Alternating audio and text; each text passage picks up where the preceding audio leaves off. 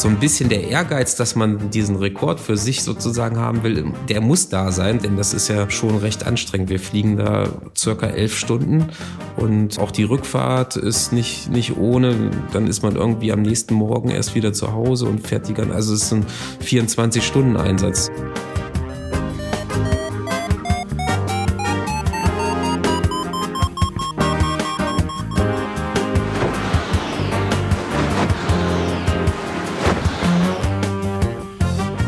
Potsglitz, der Lugleits Podcast. Geschichten aus dem Kosmos des Gleitschirmfliegens. Heute mit Konrad Görg und Lucian Haas am Mikrofon. Brasilien. Das ist in den vergangenen Jahren unter Gleitschirmfliegern immer mehr zum Traumland der Streckenflugrekorde geworden.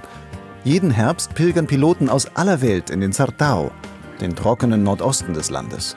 Dort bläst von Oktober bis Anfang November bei guten thermischen Bedingungen der Südostpassat kräftig von der Küste aus ins Landesinnere.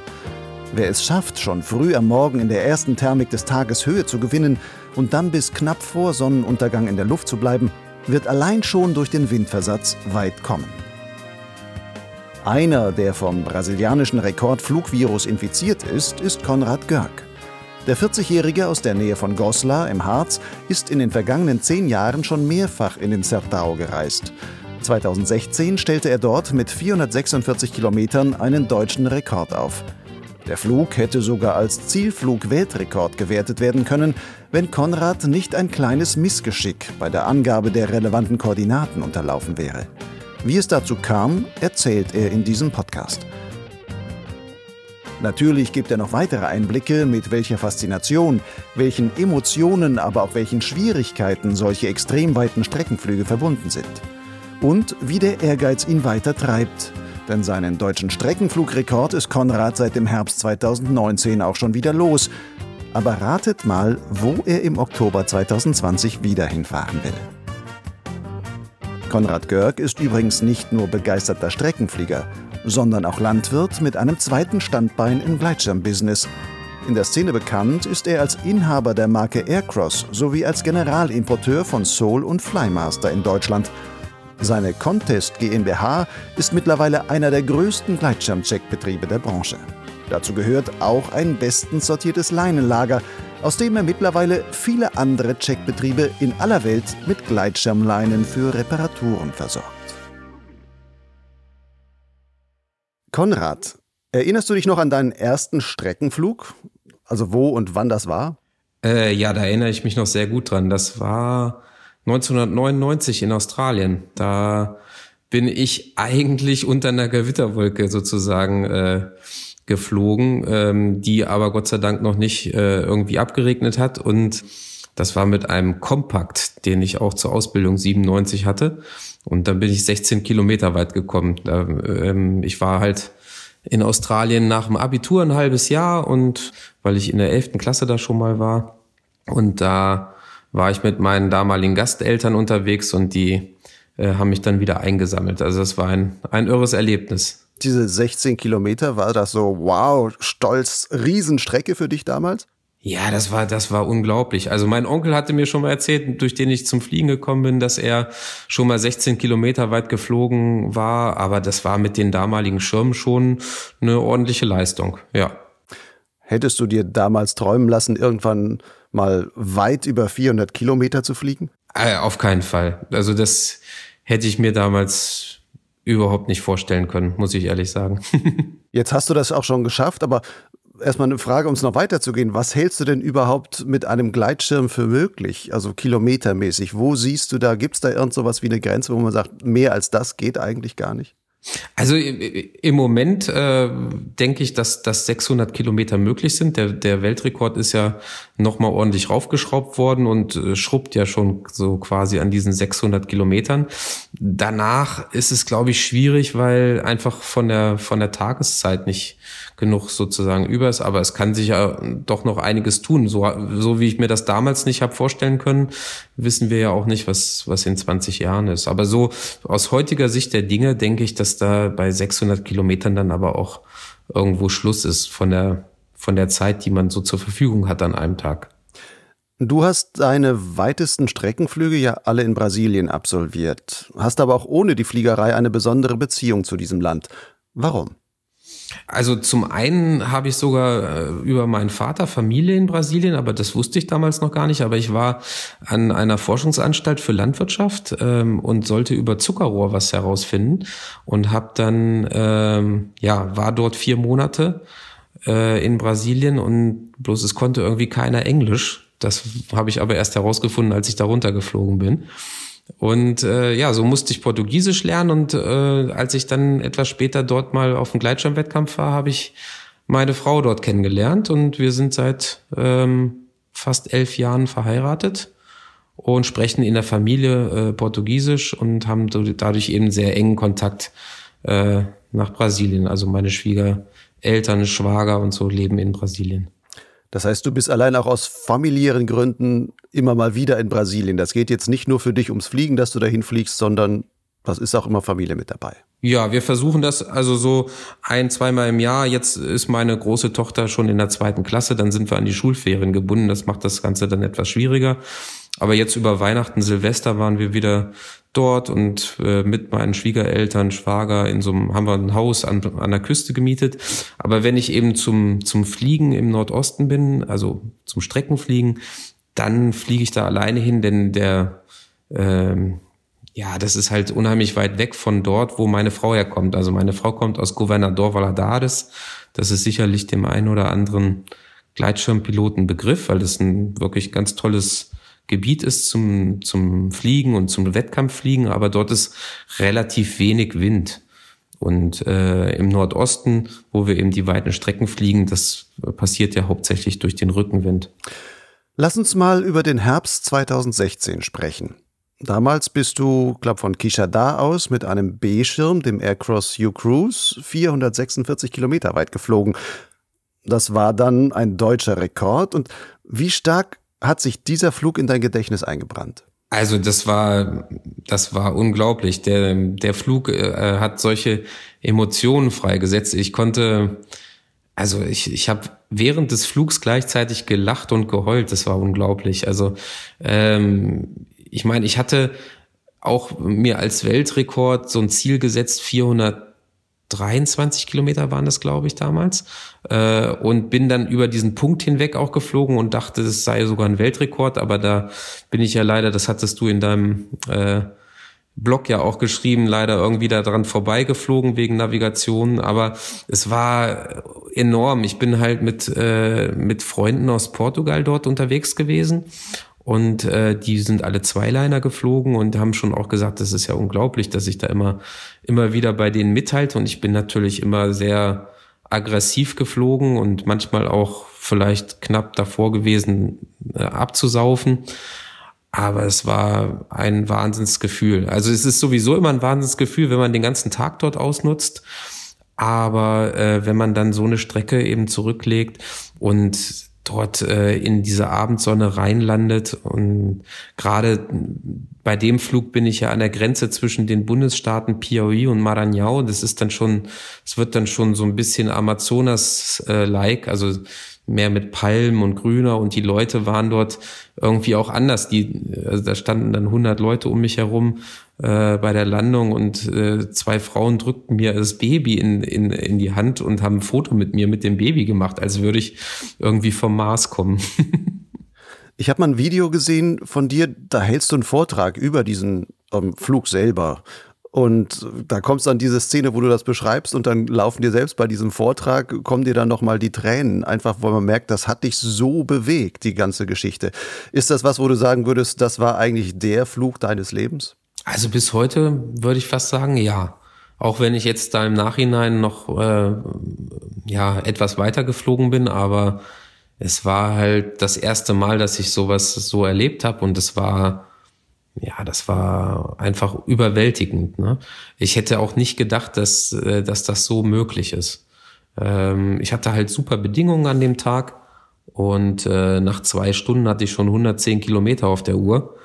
Ähm, und ja, so äh, so gesehen ist das schon einer der wahnsinnigsten Flüge. Aber es gibt ja von, was weiß ich, in diesen zwei, zwei 23 Jahren, in denen ich jetzt äh, fliege, auch manche Flüge, die gar nicht so weit gegangen sind, die auch unheimlich speziell sind. Aber dieser hier gehört schon äh, sicherlich mit zu den vordersten. Nun hast du gerade schon erwähnt, mit dem Flug ist ja auch gewissermaßen ein Missgeschick verbunden, weil du hast ja gedacht, du hättest einen Zielflug-Weltrekord geflogen. Du bist genau über den Punkt geflogen, den du in deinem GPS abgespeichert hattest.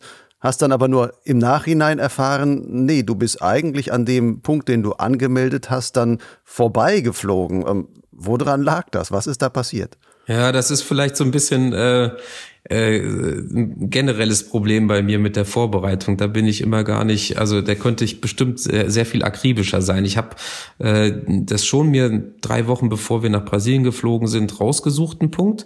Und dann äh, gab es irgendwie in dem auf der Webseite von der FAI äh, nur ein gewisses Format. Und in meinem GPS äh, gab es aber ein anderes Format und äh, beziehungsweise ich hätte zwar das Format einstellen können von der FAI-Webseite, aber ähm, da war ich mir nicht hundertprozentig sicher, ob das jetzt das gleiche ist, weil es gibt da irgendwie auch noch zwei verschiedene Formate mit äh, äh, Grad, Minuten, Sekunden. Und dann habe ich aber eine andere Webseite besucht und habe dort gesehen, man kann das umrechnen äh, von, ähm, wie hieß das überhaupt? U UTM, glaube ich. Ne? Jedenfalls, genau, von UTM auf Grad, Minuten, Sekunden. Und bei dieser Umrechnung äh, muss ich irgendwie einen Fehler gemacht haben. Jedenfalls habe ich auf den Zettel für den Sportzeugen den Punkt in Grad, Minuten, Sekunden geschrieben. Ich hätte ihn ja einfach nur so draufschreiben können, wie ich ihn auch in meinem GPS-Gerät hatte. Dann wäre alles in Ordnung gewesen. Aber so hatte ich eben auf dem Zettel eine Art und auf dem GPS eine andere Art. Und so bin ich dann an diesem virtuellen Kreis, in den ich nun hätte treffen müssen, bin ich ähm, ich glaube, 800 Meter vorbeigeflogen. Also da hätte ich natürlich locker hinfliegen können. In der, da war ich 2000 Meter hoch. Und ich weiß auch noch genau, als ich äh, sozusagen über meinem Weltrekordpunkt äh, war, dass ich dachte, was soll ich denn jetzt eigentlich machen? Man braucht ja noch Landezeugen, aber hier ist ja gar keiner. Und dass ich so ein bisschen das komisch fand, weil ich eigentlich einen Punkt an der Straße herausgesucht hatte und dort war keine Straße, die war eben einen Kilometer weiter nördlich und ja, da war ich mir jetzt schon so ein bisschen unsicher irgendwie, aber naja, da habe ich nicht mehr großartig dann drüber nachgedacht, weil eben mich die Gefühle so überrannt hatten und es war halt auch irre, dass ich äh, so 50, 60 Kilometer vorher noch zwei meiner Kollegen eingeholt habe. Wir sind bis Kilometer 160 zusammengeflogen und, äh, und ganz am Ende haben wir uns dann nach sechs Stunden Fliegen oder sieben Stunden Fliegen in der Luft sozusagen wieder getroffen. Das war, das war halt auch unglaublich. Und dann sind wir gemeinsam nochmal 20 Kilometer ungefähr weitergeflogen. Nun warst du so ein paar Tagen oder vielleicht sogar ein paar Wochen im Glauben, du hast diesen Weltrekord und dann kriegst du eine Mail, wo drin steht, du, da stimmt was nicht. Wie groß war die Enttäuschung damals? Also die, die war den, den, also am ersten Tag, also ich habe das dann relativ bald hingeschickt und ähm, der Dieter Münchmeier vom DAV hatte mir dann schon gesagt, oh, da gibt's Schwierigkeiten, aber vielleicht kriegen wir das hin oder so. Er, er hat mir halt noch nicht hundertprozentig gesagt, dass das nicht anerkannt werden kann, aber da war schon erst eine, eine sehr große Enttäuschung da, aber alle haben dann gesagt, Mensch, das ist doch jetzt erstmal egal, den, den Flug, den kann dir keiner mehr wegnehmen und das war mir dann irgendwie nach so nach einem Tag dann schon wieder fast egal sozusagen. Also wenn, denn der Flug hat die Runde gemacht, aber das war mir auch nicht so wichtig. Für mich äh, war das halt äh, ein, ein unglaubliches Erlebnis und das konnte mir keiner mehr wegnehmen. Naja, was dir auch geblieben ist, zumindest damals erstmal, war ja auch dieser deutsche Rekord, dass du gesagt hast, ich habe 446 Kilometer über drei Wendepunkte dann halt entsprechend geschafft. In diesem Jahr hast du dann aber auch diesen deutschen Rekord wieder verloren und da gab es sogar so ein interessantes Battle mit deinem Fliegerkumpel Maurice Knur. Der Maurice ist ja so Mitte Oktober dann mal 464 Kilometer weit gekommen, also ein bisschen weiter als du. Hatte, der hatte dann den deutschen Rekord. Dann bist du eine Woche später, hast du quasi zurückgeschlagen und bist selber 479 Kilometer weit geflogen. Und dann wieder ein paar Tage später hat der Maurice nachgelegt und ist dann 505 Kilometer weit geflogen. Wie ist das dann für dich am Ende? Ist man dann enttäuscht, wenn man sagt, so scheiße, jetzt ist man das los?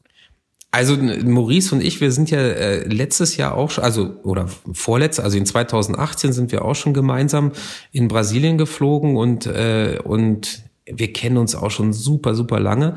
Und äh, also so ein bisschen der Ehrgeiz, dass man diesen Rekord für sich sozusagen haben will, der muss da sein, sonst, äh, sonst fehlt der Antrieb, äh, äh, ja, solche Strecken zu fliegen, denn das ist ja äh, schon recht anstrengend. Wir fliegen da circa elf Stunden und äh, auch die Rückfahrt ist nicht, nicht ohne. Dann ist man irgendwie am nächsten Morgen erst wieder zu Hause und fährt die ganze, also es ist ein 24-Stunden-Einsatz sozusagen.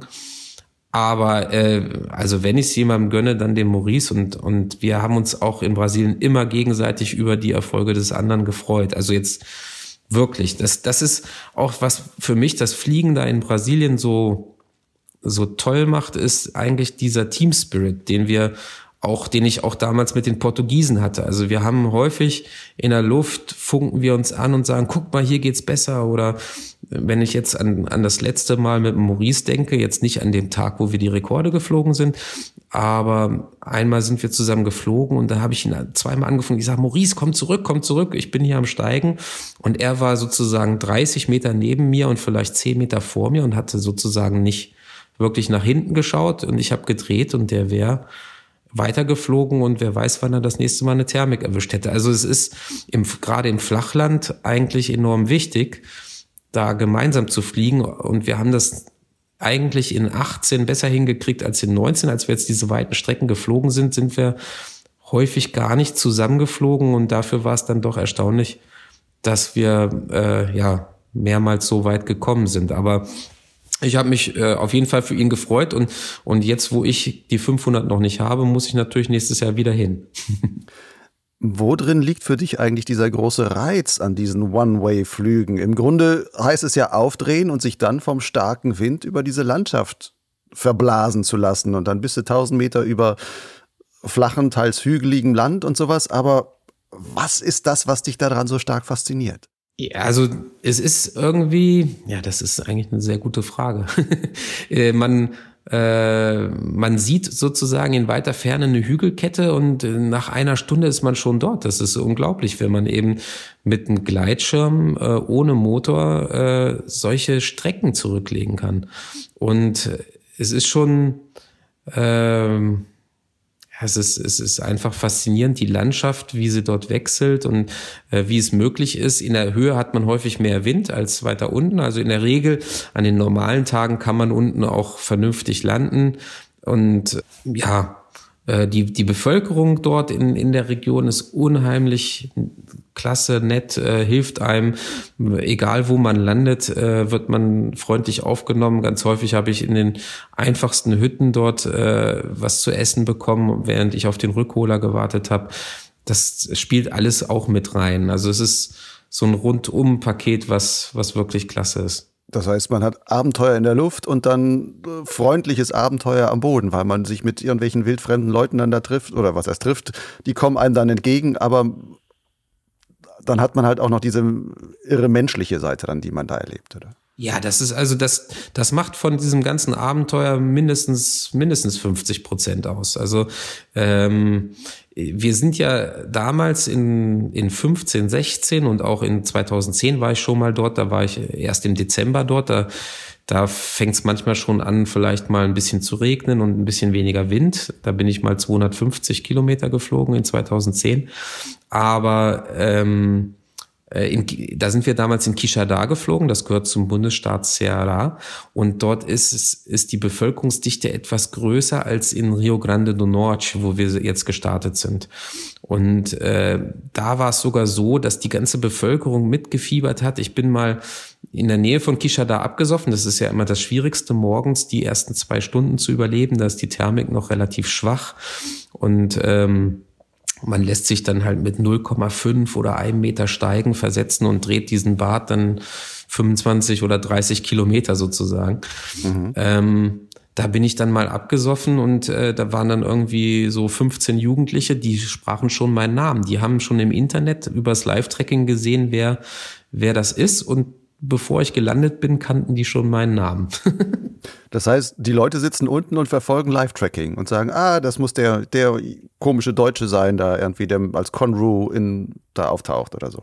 Ja, genau, genau. Also die äh, damals in 2000, genau, 16, wo ich diesen Rekord geflogen bin, da waren ja auch da war eigentlich Kisha da der einzige Startplatz. Da war das noch nicht so in aller Munde oder der, das Maß der Dinge mit der Winde zu starten und äh, dann war das der Startplatz und wir standen mit 60 Leuten und äh, mussten Schlange stehen um äh, eben starten zu können. Und äh, ich weiß noch genau, da gab es auch einen Streit. Äh, dass äh, ich eigentlich, ich wäre dran gewesen zu starten und dann durfte aber ähm, jemand vor und dann gab es Streit und danach äh, sollte ich nicht mehr starten, weil der Wind zu stark sei und dann habe ich gesagt, es ist mir jetzt egal.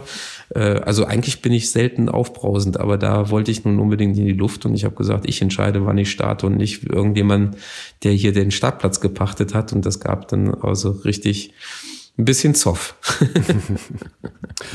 Wenn man nochmal übers Fliegen da über diesem Flachland spricht. Was würdest du denn sagen, was ist, wenn man das überhaupt so zusammenfassen kann, was ist vielleicht der wichtigste Skill, den man mitbringen muss, um da in der Luft überstehen zu können? Ja, Geduld und Ausdauer ist, glaube ich, der wichtigste Skill. Also ich glaube, ähm, es ist jetzt gar nicht so schwierig, dort zu fliegen. Ähm, also was auch noch sehr wichtig natürlich ist, ist generell die Flachlandfliegerei. Ich glaube, einige Piloten, sehr gute Piloten auch, die in den Alpen wahnsinnige Strecken fliegen, die müssen sich erstmal komplett umgewöhnen, weil es gibt ja auch immer mal wieder Berge, aber Berge, das haben wir über die Jahre herausgefunden, die halten nur auf. Berge sind äh, der Tod für eine, für eine weite, schöne Strecke. Also wir sind ja von Parelias, wo wir jetzt gestartet sind, eigentlich immer so einen ganz kleinen Bogen geflogen, um im Endeffekt die Berge zu umfliegen. Ähm, einmal war der Wind mehr so in, in Richtung Berge. Äh, Maurice ist drumherum geflogen, der ist weitergekommen. Ich bin, ich habe oben abgestanden. Das ist, weil ich es dem doch mal über die Berge versucht habe. Und ähm, und wenn man eben im Flachland äh, nach Thermik sucht, ähm, dann sind das nicht so ganz konkrete Hinweise wie jetzt so ein Südhang in den Alpen, wo die Sonne reinknallt, sondern es sind eher so Sachen, die man sucht. Ähm, äh, Unterschied zwischen, also weil dort Stauseen sind am Rand vom Stausee löst sich die Thermik ab, am Rand zwischen Buschwerk und äh, freigeholzten Gelände wo es mehr sandig ist, da löst die Thermik ab. Und also man muss sich an etwas unkonkreteren Dingen sozusagen festhangeln.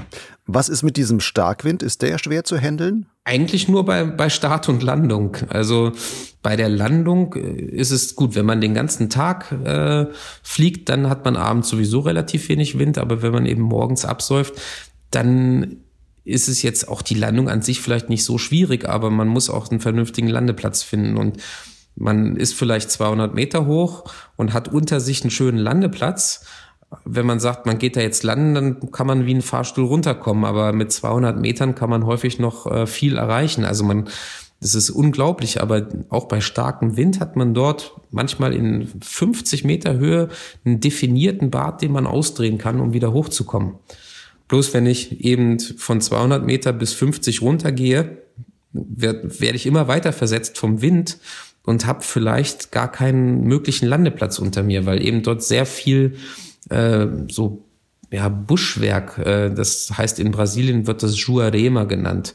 Das wird in der Regenzeit auch grün, aber ansonsten sind das so dornige, äh, dorniges Gestrüpp, ähm, was dort überall wächst. Und äh, wenn man da einmal reinlandet. Also kann man sich zum einen auch blöd wehtun, aber vor allem, wenn der Schirm da reinfällt, das ist mir einmal passiert, da bin ich auf so einem Weg gelandet, der Schirm ist aber mit dem Wind dann noch so da reingefallen, dann, und es war nur so eine Ecke vom Schirm und ich habe anderthalb Stunden gebraucht, um da die Leinen und den Schirm wieder rauszupulen. Hm, das macht dann auch Spaß, vor allem in der Sonne wahrscheinlich, in der man dann da. Man ärgert sich schon, dass man abgesoffen ist und da muss man da auch noch seinen Schirm rauspulen. Ja, das ist brutal. Also und in der Hitze und man hat keinen Schatten, das ist wirklich brutal. Jetzt mal in der Luft, was war denn so bisher deine Höchstgeschwindigkeit, die du da mit dem Gleitschirm erreicht hast beim Fliegen?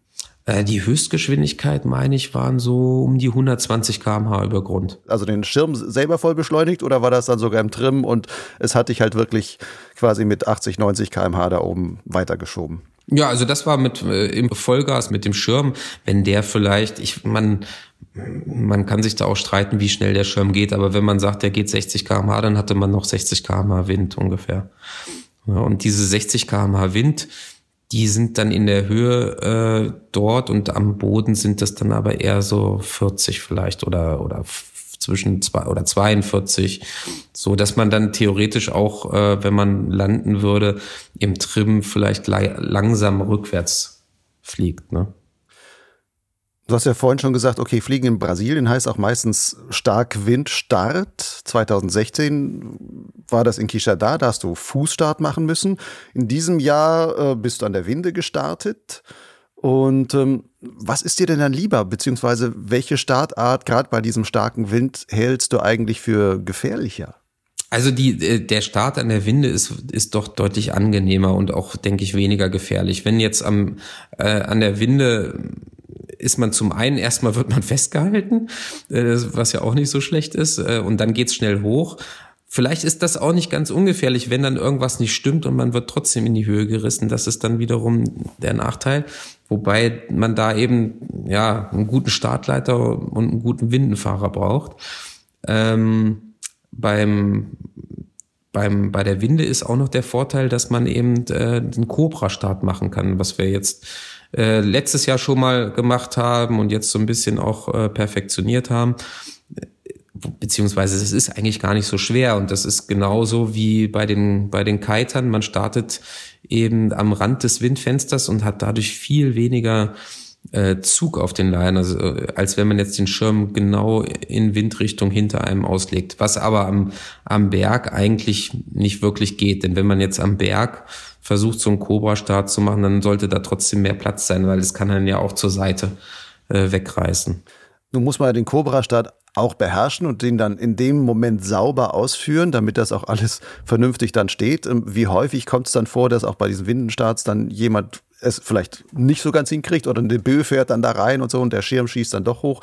Wie häufig wird man da dann am Seil hängend durch den Dreck gezogen? Ja, also wir hatten in unserer Gruppe einen, der ist dann durch so einen Juarema gezogen worden, der hat sich ein bisschen das Knie verletzt, Gott sei Dank nicht, nicht mehr. Äh, bei mir gab es dann auch mal einen Abbruch, aber in der Regel funktioniert das, also so vielleicht 70, 80 Prozent der Fälle äh, läuft das gut. Aber wir haben auch dies Jahr das nur wieder gemacht äh, an den Tagen, wo es wirklich extrem war, wo dann im Endeffekt auch nicht alle in der Gruppe gesagt haben, sie starten.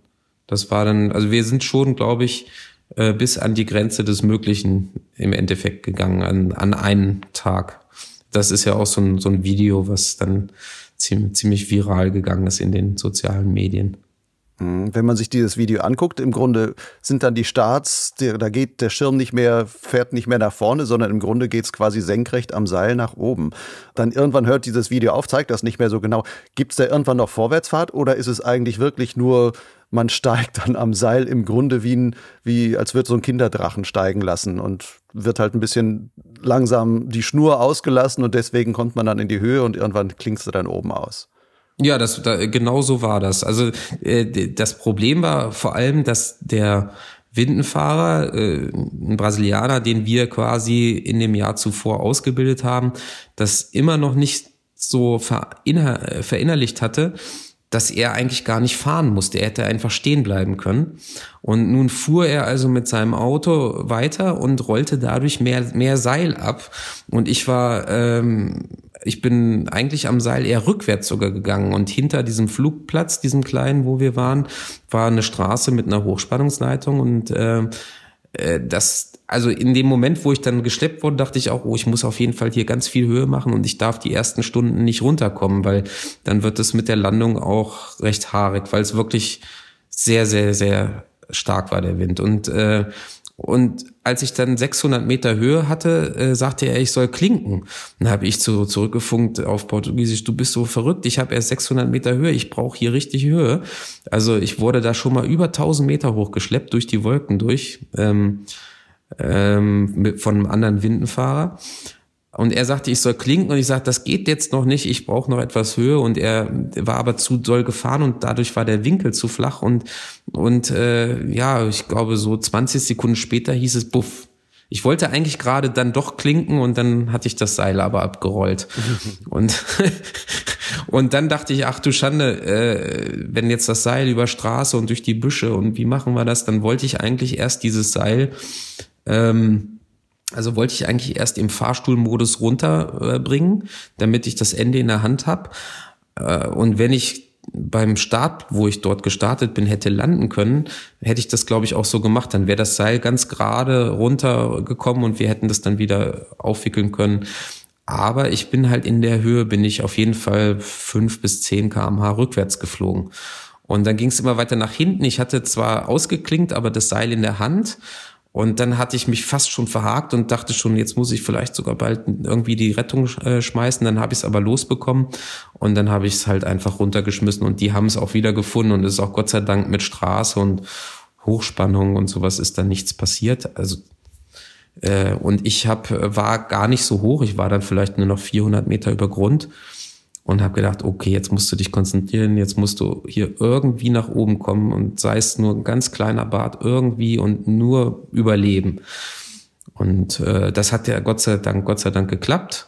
Und die haben irgendwie in, mit zwei Stunden Arbeit dieses Seil da äh, gesucht und wieder gefunden und aufgespult. Das hat Gott sei Dank alles geklappt. Mhm. Nun sind diese Windenschleppgebiete, die ihr da habt, das sind ja im Grunde irgendwelche kleinen äh, Flugplatzpisten, soweit ich das gesehen habe. Und das ist irgendwo mitten in der Pampa.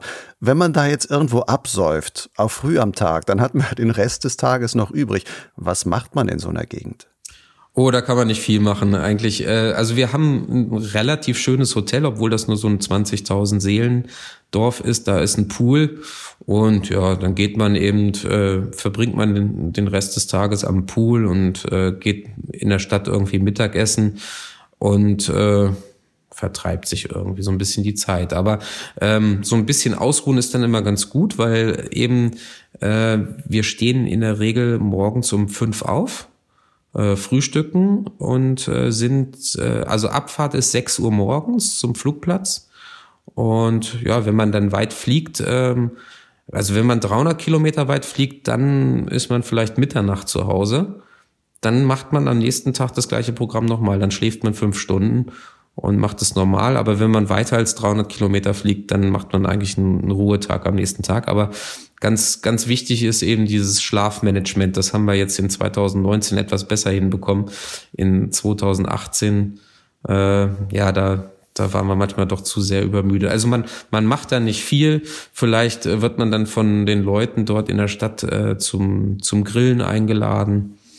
Aber ansonsten, ja, gibt's da nicht viele Möglichkeiten. Beim Streckenfliegen, das hast du auch vorhin schon erwähnt, ist auch das Teamfliegen so oder das Streckenfliegen in diesem Flachland ist das Teamfliegen so besonders wichtig, beziehungsweise hilft auch, auch ungemein.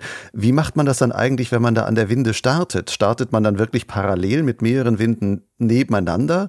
Weil sonst ist ja gerade bei dem Wind, wenn der erste gestartet ist und dann hast du ausgeklinkt, dann bläst es dich ja dann vielleicht schon mit halt 50 kmh oben in der Höhe nach hinten. Ähm, da ist es ja kaum möglich, dass der zweite dann noch nachkommt, dass man dann wirklich sagen kann, man kann jetzt Team fliegen. Ja, also wir hatten dort zwei Winden und äh, eben Maurice ist so mein mein Wingman, mein Teambuddy, sage ich jetzt mal so. Ähm, klar, manchmal haben wir uns auch mit anderen Leuten irgendwo in der Luft nochmal getroffen und haben dann zusammengearbeitet, aber wir fliegen halt irgendwo so ein bisschen, sage ich mal, den gleichen Stiefel, den gleichen Pace. Ähm, und äh, dann haben wir schon zugesehen, dass wir direkt hintereinander irgendwie hochgeschleppt werden. Ansonsten, man kann schon unter der Wolke so ein bisschen parken ähm, und auf den anderen warten. Das geht schon. Wenn man dann mal oben ist an der Basis, ähm, dann kann man da ein paar Kreise mehr machen, bevor es weitergeht. Denn ansonsten, wenn man 500 Kilometer fliegen will, muss man schon eher so ein bisschen Wettkampfmodus schalten, ähm, damit man, damit die Zeit ausreicht des Tages. Mhm. Wenn man sich beim Teamfliegen das anguckt, da sind ja die Brasilianer wohl Meister drin, die ja auch in diesem Jahr damit wieder den Weltrekord als Dreierteam dann zusammen erflogen haben. Was machen die besser als ihr? Also du und Maurice, ihr wart ja als Team zwar vielleicht da unten, aber fliegerisch seid ihr häufig dann an selben Tagen doch ein bisschen aneinander oder voreinander vorbeigeflogen, so ungefähr. Ja, ich glaube, wir, wir können das verbessern. Wir brauchen vielleicht etwas mehr, mehr Training. Die machen das schon viele, viele Jahre länger. Und äh, dann sind sie noch äh, ein, ne, zwei mehr eigentlich. Eigentlich sind es immer vier Piloten. Äh, bei fast jedem Weltrekord hat es einer nachher nicht geschafft. Aber ähm, ich denke mal, wir sollten noch mehr aufeinander achten, mehr miteinander sprechen. Ähm, dann können wir vielleicht gemeinsam noch etwas weiterkommen. Aber gut, auf der anderen Seite ist es dann auch, man muss den richtigen Tag erwischen. Das ist ganz wichtig. Also ähm, vielleicht wäre es sogar besser, noch etwas früher im Herbst hinzufahren, aber das kriegen sowohl Maurice als auch ich äh, auch beruflich nicht vereinbart. Also wir sind jetzt am 15. Oktober hingeflogen und äh, in 2020 denke ich mal auch, dass wir wieder am 15. Oktober hinfliegen. Aber ich glaube, ähm, die ersten zwei Wochen vom Oktober sind in der Regel auch sehr gut, wenn nicht vielleicht sogar mal ein besserer Tag dabei ist. Aber das sind immer so Zyklen, ein paar Tage Pause, kein Wind und dann wieder ein paar Tage Wind. Und äh, dann muss man halt den richtigen Tag erwischen. Das heißt, Oktober 2020 sagst du, ihr wollt in diesem Jahr quasi auch wieder angreifen. Was ist das Ziel? Also für, für mich auf jeden Fall erstmal die wirklichen 500 oder Maurice ist ja auch äh, 500, über 500 Kilometer nur nach, sage ich mal, XC geflogen, aber wenn man aber nicht den einen Punkt Start bis den einen Punkt Landung, das hat er auch ganz knapp verpasst. Also wir, wir wollen auf jeden Fall die 500 mal knacken und äh, darüber hinaus ist dann danach alles möglich. Aber äh, so ein bisschen, ja, weiß ich nicht, ist es mir jetzt fast wichtiger geworden, den eigenen Rekord zu brechen, als, als irgendwelche offiziellen. Wenn man jetzt eigene Rekorde nimmt, 2019 hast du ja auch, auch einen eigenen Rekord noch einen anderen aufgestellt. Ähm, du bist vom Rammelsberg, das ist so der Hausberg bei, bei dir, bei Goslar. Ähm, da bist du 170 Kilometer weit über den Harz geflogen. Das ist für den Rammelsberg selber auch Startplatzrekord. Wie ordnest du solche Flüge ein im Verhältnis jetzt zu diesen viel weiteren brasilianischen Flügen? Was ist, gibt dir so ein Flug? Was für einen Wert siehst du da drin dann? Also vom, vom Anspruch äh, her äh, an den Flug äh, war das nicht weniger anspruchsvoll als jetzt äh, mal der 480 Kilometer Flug oder 479. Ähm, es waren natürlich ein paar Stunden weniger, aber ähm, ja, das macht, das macht auch unheimlich viel Spaß. Ich habe wirklich eine tolle Saison 2019 gehabt. Ich habe so in, äh, den, diesen Flug, den du erwähnt hast vom Rammelsberg und dann habe ich noch von der Nähe vom Rammelsberg einen gehabt, der bis fast nach Frankfurt ging. Ähm, und äh, also das sind auch ganz tolle Flüge. Ich habe äh, zwar nicht war nicht so häufig unterwegs, aber wenn, dann hat sich's gelohnt und äh, ja, ich würde natürlich gerne hier in Deutschland noch weitere Strecken fliegen, aber und da ist auch mehr mehr möglich. Ich muss halt mal sehen, dass ich mal früher am Berg stehe. Das ist einfach das A und O, damit die Zeit nachher ausreicht. Wechseln wir mal ein wenig das Thema. Du bist ja im Grunde eigentlich Landwirt. Du führst bei Goslar einen großen Ackerbaubetrieb Zugleich hast du einen großen Gleitschirm-Check-Betrieb namens Contest. Dann führst du seit 2008 die kleine, aber sagen wir mal feine Gleitschirmmarke Aircross. Dann bist du Generalimporteur von Soul und von Flymaster und sowas. Wie passt das eigentlich alles bei dir in den Alltag zusammen? Also hauptsächlich passt es, äh, weil ich wirklich ein super Team habe. Ich habe äh, sowohl in der Landwirtschaft äh, einen guten Mitarbeiter, der sich da um alles kümmert und mein Vater, der mir noch viel hilft. Ähm, der wird zwar jetzt 80, äh, aber macht noch vieles für beide Firmen, die Lohnabrechnung und so weiter. Und in der, im Contest-Check-Betrieb habe ich auch ein ganz tolles Team mit jemandem, der das eigentlich alles leitet, mit John den auch bestimmt viele in der Gleitschirmszene schon kennen. Also wir sind äh, mit John, Walter und auch Peter sind es drei Piloten oder mit mir vier Piloten, die in dieser Firma ja arbeiten und äh, dann eben nochmal vier Nicht-Piloten als äh, ja die Verwaltung und eben die Schneiderinnen und ähm, also das geht nur geht nur mit einem guten Team. Und äh, ich bin auch jetzt schon so ein bisschen sozusagen am Sortieren und gucken, was, was sind halt die wichtigen und richtigen Sachen. Ähm, und äh, also der, der, die Landwirtschaft, die ich betreibe, das ist halt äh, ein, ein Pachtbetrieb, das ist ein Klostergut, das ist kein Eigentum und mein Vater, der hat damals äh, so nach dem Studium gesagt, es ist noch gut, wenn du ein zweites Standbein hast. Und so kam das halt irgendwie, äh, dass ich äh, eben parallel zu der Landwirtschaft, wo man im Winter ja auch weniger zu tun hat, das ist ja ein reiner Ackerbaubetrieb, ähm, ja, wo ich mir dann eben dieses Gleitschirm-Business nebenbei noch aufgebaut habe. Wenn dich jetzt jemand, der dich neu kennenlernt, äh, nach deinem Beruf fragt, was sagst du denn dann? Ich bin Landwirt oder sagst du, ich führe eine Gleitschirmmarke oder was sagst du dann? ja, ich glaube, als in erster Linie sage ich, ich bin Unternehmer. Und dann äh, sage ich eben, ich bin Unternehmer, ich habe äh, einmal zum einen landwirtschaftlichen Betrieb und zum anderen einen luftfahrttechnischen Betrieb und ähm, ja. Sprechen wir mal über Aircross, deine Gleitschirmmarke. Wie bist du überhaupt dazu gekommen? Du konstruierst ja nun nicht selber die Gleitschirme. Ja, das war in, in dem gleichen Jahr, äh, also vor zwölf Jahren, äh, als ich Contest gegründet habe und diese Gleitschirmwerkstatt gekauft habe, habe ich äh, oder im Herbst 2007 schon habe ich den Designer kontaktiert und äh, für Aircross war damals die Firma Skyline Importeur und äh, ich wollte mir diesen Schirm, den U3 damals kaufen. Das war der Wettkampfschirm schlechthin zur damaligen Zeit. Und damit bin ich auch recht erfolgreich damals gewesen. Und äh, die Firma Skyline hat mir aber gesagt, ja, die Firma Aircross wird es wahrscheinlich bald nicht mehr geben. Wir wollen vielleicht was mit dem Konstrukteur machen, aber der spricht nur Französisch. Und dann habe ich gesagt, Mensch, ich spreche ja Französisch, ich mag gern andere Sprachen und äh, ins Gleitschirmgeschäft will ich ja auch einsteigen. Wir könnten das zusammen machen. Und dann habe ich den Konstrukteur kont kontaktiert und der hat gesagt, wir können gerne Aircross gemeinsam weitermachen. Ähm, und so ist das irgendwie entstanden. Also eigentlich nur mit dem Wettkampfschirm. Dem, der erste Schirm war der U4 den hatte er sich selber in Frankreich designt, ausgeschnitten und genäht. Alles ganz alleine in seinem Raum mit wahrscheinlich 400 Arbeitsstunden, denke ich mal, oder 500.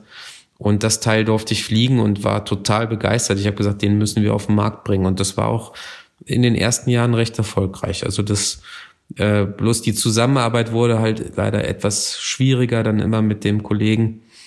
Und bis wir uns dann vor ein paar Jahren getrennt haben. Also Zeit, zeitweise waren wir zwei Designer, auch zwei französische Designer, der Paul Amiel dann. Und mit dem habe ich das dann weitergeführt. Ja. Nun muss man Aircross, aber auch heute noch zu den eher wirklich kleinen Herstellern zählen. Ähm, lohnt sich das eigentlich noch in einer Zeit, wo andere große Hersteller ganze Entwicklungs- und Testteams beschäftigen, ähm, das in so einem kleinen Rahmen nur zu halten und da einzelne Schirmmodelle auf den Markt zu bringen?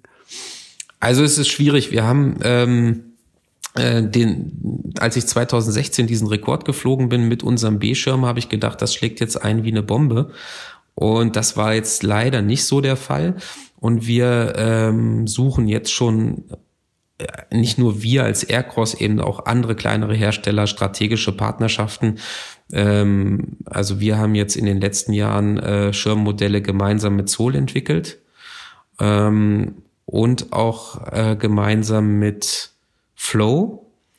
Und so geht das eben nicht nur bei uns, äh, sondern auch andere Firmen äh, machen Partnerschaften, entwickeln gemeinsam Modelle, ähm, da die Entwicklungskosten einfach sonst zu hoch sind für die Stückzahlen, die wir auf den Markt bringen. Seit 2016 bist du ja auch Generalimporteur von Soul. Wie gehst du denn damit um, wenn du sagst, ich habe eine eigene Marke und ich habe eine fremde Marke und das jetzt unter einem Dach? Ähm, Im Grunde machst du dir ja mit Soul auch gewissermaßen Konkurrenz vielleicht zu deinen eigenen Schirmen. Ähm, wie handelt man sowas? Oh, ich bin da relativ emotionslos. Also ich finde es halt gut, wenn ich verschiedene Sachen den Kunden anbieten kann.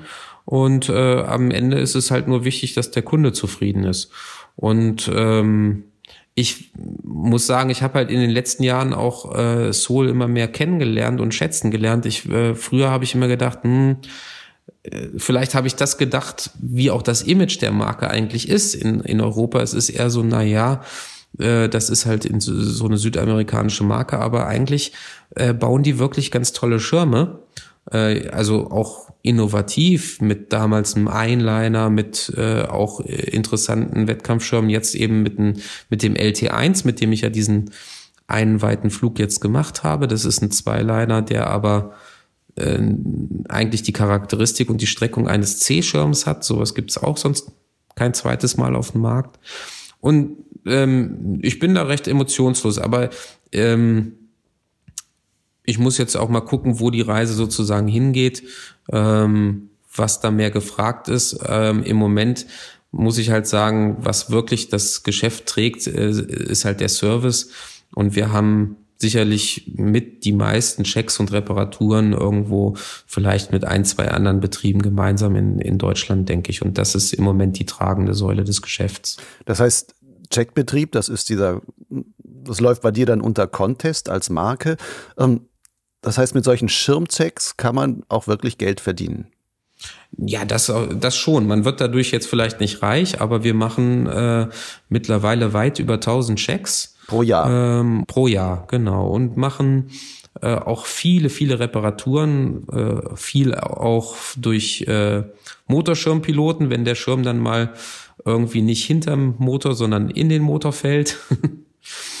Und ähm, ja, das, das ist, sage ich mal, wie eine große Autowerkstatt auch. Ne? Aber ähm, es ist halt auch viel Arbeit.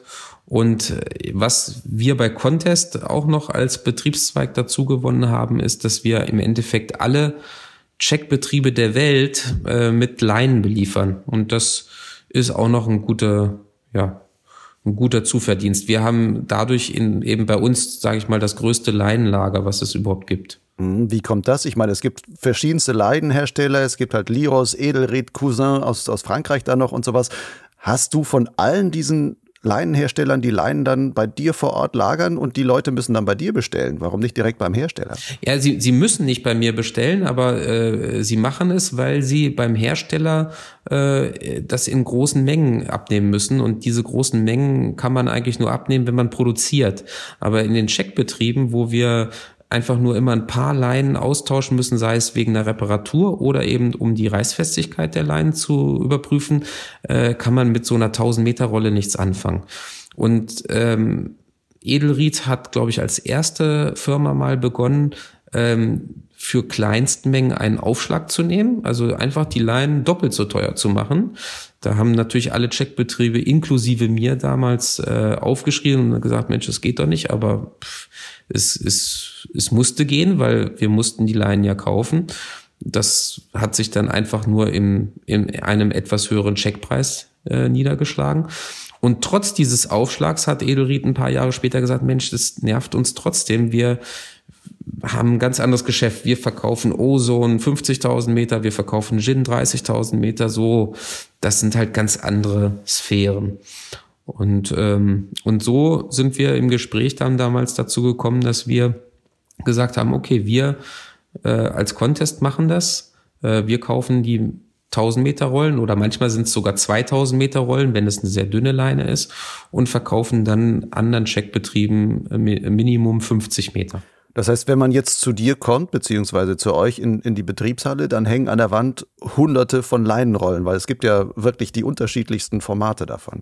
Ja, genau. Wir haben also die, die Werkstatt hat 160 Quadratmeter und eine komplette Wand ist voller Leinen von unten bis oben mit einer Leiter und oben drüber sind die Beschriftungen der einzelnen Leinen und ich glaube nicht, dass es eine andere Firma gibt, die einen so sortiertes Leinenlager hat wie wir.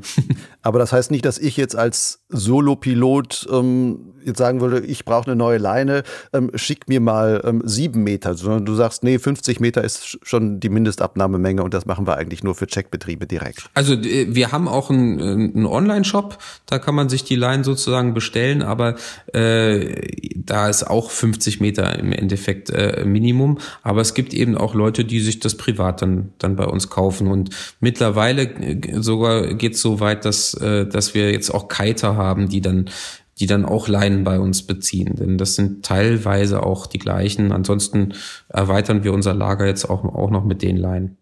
Also wenn man das so sieht, dann steckst du mit Contest also quasi mitten in der Gleitschirmszene drin und bist ein Bestandteil, auch wenn es vielleicht gar nicht für jeden so voll ersichtlich ist. Ja, ich denke, ja, das kann man so sehen. Und auch Aircross oder Soul, das läuft ja auch alles unter dem Namen Contest GmbH. Das ist halt eine Firma, aber vielleicht nicht so präsent wie wir, wie Genau, wie, wie du es schon gesagt hast. also bist du mit deinen Gleitschirmgeschichten mittendrin angekommen. Du bist jetzt auch 40 Jahre geworden im letzten Jahr, bist also so gesehen, stehst auch mitten im Leben. Was hast du für die Zukunft noch für Pläne? Also äh, im Moment, äh, ja, ich, ich, ich würde auf jeden Fall gerne mehr reisen, aber wir haben eben äh, zwei Kinder, die sind fünf und sieben und äh, mit, mit Schule und so ist es dann natürlich immer schwierig. Aber ähm, im Moment äh, steht äh, eine Erweiterung des Geschäftsfeldes an, dass wir äh, Ultraleichtflugzeuge importieren, also ein sehr schnelles Reise-Ultraleicht.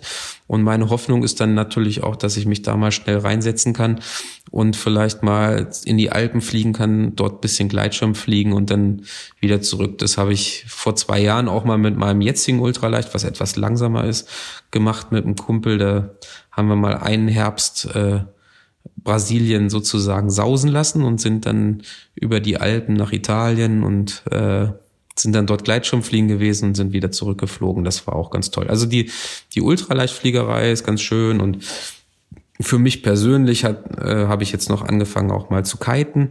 Das macht auch enormen Spaß. Aber ja, das sind so die, das eine ist das Private mit dem Kiten, das andere mit dem, mit dem Flugzeug ist auch noch im geschäftlichen Bereich eine Neuerung. Ähm, das sind so die beiden Projekte im Moment. Aber äh, ansonsten natürlich äh, weiterhin äh, den Checkbetrieb, die, die, Ma äh, die Gleitschirmmarken und die Landwirtschaft eben vernünftig äh, managen und äh, Vielleicht können wir damit auch den Kreis ein bisschen schließen, wenn du sagst, ultraleicht fliegen und damit kann man auch zum Fliegen fliegen und so weiter. Wenn du jetzt Brasilien nimmst, wo du sagst, da sind auch diese Rückholaktionen nach 400, 500 Kilometer Flug, sind ja irre lang dann auch. Wäre das da nicht auch eine Option zu sagen, man lässt sich fliegend abholen? Ginge das nicht sogar viel besser? Das auf jeden Fall. Es ist halt vielleicht nur eine Frage des Preises und äh, beziehungsweise, äh, wenn dann am nächsten Tag wieder so ein starker äh, Wind ist, also sprich Gegenwind, dann ist es natürlich auch schwierig, da vorwärts zu kommen. Ne? Und äh, wenn wir dort landen in Brasilien, dann ist halt äh, auch also direkt nach der Landung schnell dunkel. Man muss sogar sagen, in, äh, als wir in Kishada gestartet sind, ähm, ähm, dann fliegt man ja etwas weiter westlich. Ähm, dann sind am Ende des Fluges die Basishöhen etwas höher. Also jetzt die letzten zwei Jahre sind wir selten an die 3000 Meter rangekommen. Ähm, aber wenn man eben äh, in den Bundesstaat Piauí reinkommt, dann ist häufig die Basis dann noch über 3000. Und dann muss man abends äh, zusehen beim Abgleiten, dass man so abgleitet, also so ein Abgleiter kann dann 40 Minuten dauern, äh, dass man am Boden steht, äh, bevor es dunkel ist, weil das so nah am Äquator dort ist, dass man ähm, ja dass das Licht ziemlich schnell aus ist. Aber ich kann noch eine schöne Geschichte erzählen. Als ich dieses Jahr habe ich einen ganz tollen Streckenflug gemacht von mir zu Hause aus. Da sind wir mit der Winde hier in, auf meinem Hof gestartet. Also wir haben ja eine eigene Bahn für das UL und für die Winde. Und dann äh, bin ich über die Kontrollzone Braunschweig drüber hinweg geflogen. Da habe ich gesehen, das geht sich aus und bin bei Uelzen gelandet in der Nähe. Da war ein Flugplatz. Und dann habe ich äh, jemanden gefragt, äh, ob er mich nicht zurückfliegen kann. Und dann bin ich äh, mit dem Flugzeug wieder zurückgeflogen worden. Also das ist auf jeden Fall eine tolle Art. Vielleicht ist das auch eine Zukunft immer mehr, dass man sagen kann, man kann Fliegen mit Fliegen ähm, verbinden. Gibt ja auch andere Gleitschirmpiloten wie Paul Guschelbauer zum Beispiel, der das ja auch äh, sehr professionell dann schon beides miteinander verbindet. Vielleicht kann man da das in der Zukunft auch noch weitermachen. Konrad, ich danke dir für deine schönen Erzählungen über ja, deine brasilianischen Abenteuer und ähm, das, was du mit deinen anderen Firmen da noch machst. Danke dir und wünsche dir vor allem 2020, dass du diese 500 dann auch wirklich mal knacken wirst. Ja, herzlichen Dank, Lucian. Dir auch vielen Dank für, für das Interview und tschüss. Das war Lucian Haas im Gespräch mit Konrad Görg. Wenn du noch mehr über die Rekordfliegerei in Brasilien erfahren willst, so findest du in meinem Blog Lugleits schon eine ganze Reihe von Posts aus den vergangenen Jahren zu diesem Thema. Am besten einfach in der Suchfunktion den Begriff Brasilien eintippen. Ich habe zudem in den Show Notes zu diesem Podcast auch ein paar weiterführende Links zusammengestellt. Wenn dir diese Folge des Podcasts gefallen hat, dann gebe ich noch kurz zu bedenken, dass diese Stunde Unterhaltung nicht einfach so aus deinem Lautsprecher oder Kopfhörer schallt. Dahinter steckt einiges an Arbeit. Natürlich macht mir das Spaß, aber als freier Journalist bestreite ich darüber auch einen Teil meines Einkommens, dank einiger Potsglitz-Hörer und Logleits-Leser, die dieses Projekt mit Förderbeiträgen unterstützen. Vielleicht gehörst du schon dazu, dann sage ich Danke. Vielleicht willst du dazu gehören, dann geht das ganz einfach. Du kannst deinen Förderbeitrag in frei wählbarer Höhe per PayPal oder Banküberweisung an mich leiten. Alle weiteren Daten dazu findest du im Blog Lugleits und zwar auf der Unterseite Fördern. Vielleicht hast du diesen Podcast ja gerade auf dem Weg zum Startplatz gehört. Dann sage ich nur guten Flug und allzeit sanfte Landung. Bis bald bei der nächsten Folge von Potsglitz. Ciao.